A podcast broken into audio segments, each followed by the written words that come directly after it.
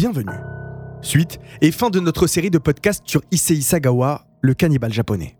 Si ce n'est pas déjà fait, je vous invite à aller écouter les épisodes précédents. Les constatations du médecin légiste faites, les enquêteurs sont quelque peu perdus. Quel est le mobile d'un tel crime? Très rapidement, un appel à témoins est lancé dans les journaux. Si quelqu'un a vu un homme tirant un chariot à bagages chargé de deux lourdes valises entre 19h et 20h15 samedi dans le bois de Boulogne, il est prié de contacter la brigade criminelle de Paris. Immédiatement, un homme se manifeste. C'est un chauffeur de taxi. Il a effectivement transporté un homme de type asiatique qui avait avec lui deux grosses malles du 10 rue Erlanger au bois de Boulogne. Cette rue du 16e est tristement célèbre. Car au numéro 6, Mike Brandt s'est donné la mort en 1975. Au numéro 17 bis, un incendie volontaire est déclenché par une habitante en 2019. Il reste à ce jour le plus meurtrier de l'histoire de la capitale. Enfin donc, en 81, c'est ici que René Hartevelt a été tué, violé et mangé par notre cannibale japonais. Le 15 juin au soir, les inspecteurs de la PJ arrêtent Issei Sagawa chez lui. L'homme est calme, il se laisse faire sans aucune résistance. La perquisition à son domicile restera gravée à jamais dans l'esprit des participants. Dès leur arrivée, ils trouveront en effet la carabine qui lui a permis d'abattre froidement René.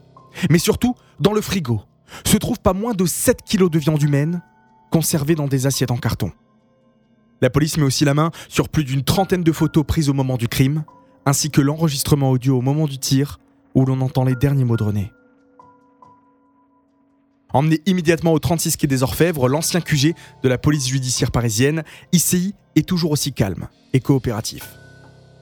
Auditionné, il va parler sans arrêt, racontant sa vie au Japon, son arrivée en France et le meurtre de René sans aucune émotion et avec des mots très directs.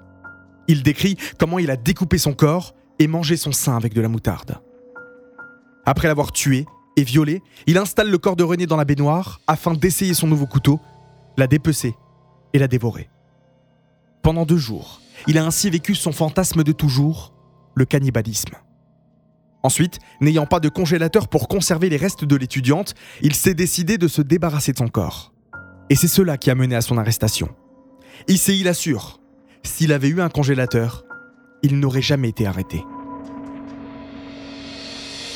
Il est rapidement transféré à la prison de santé de Paris dans le quartier dit VIP. Ce quartier pour personnes vulnérables est à l'écart. On y place les criminels médiatiques ou vulnérables pour éviter tout contact avec le reste de la population carcérale afin de limiter les risques de rixes, les raquettes ou même les meurtres.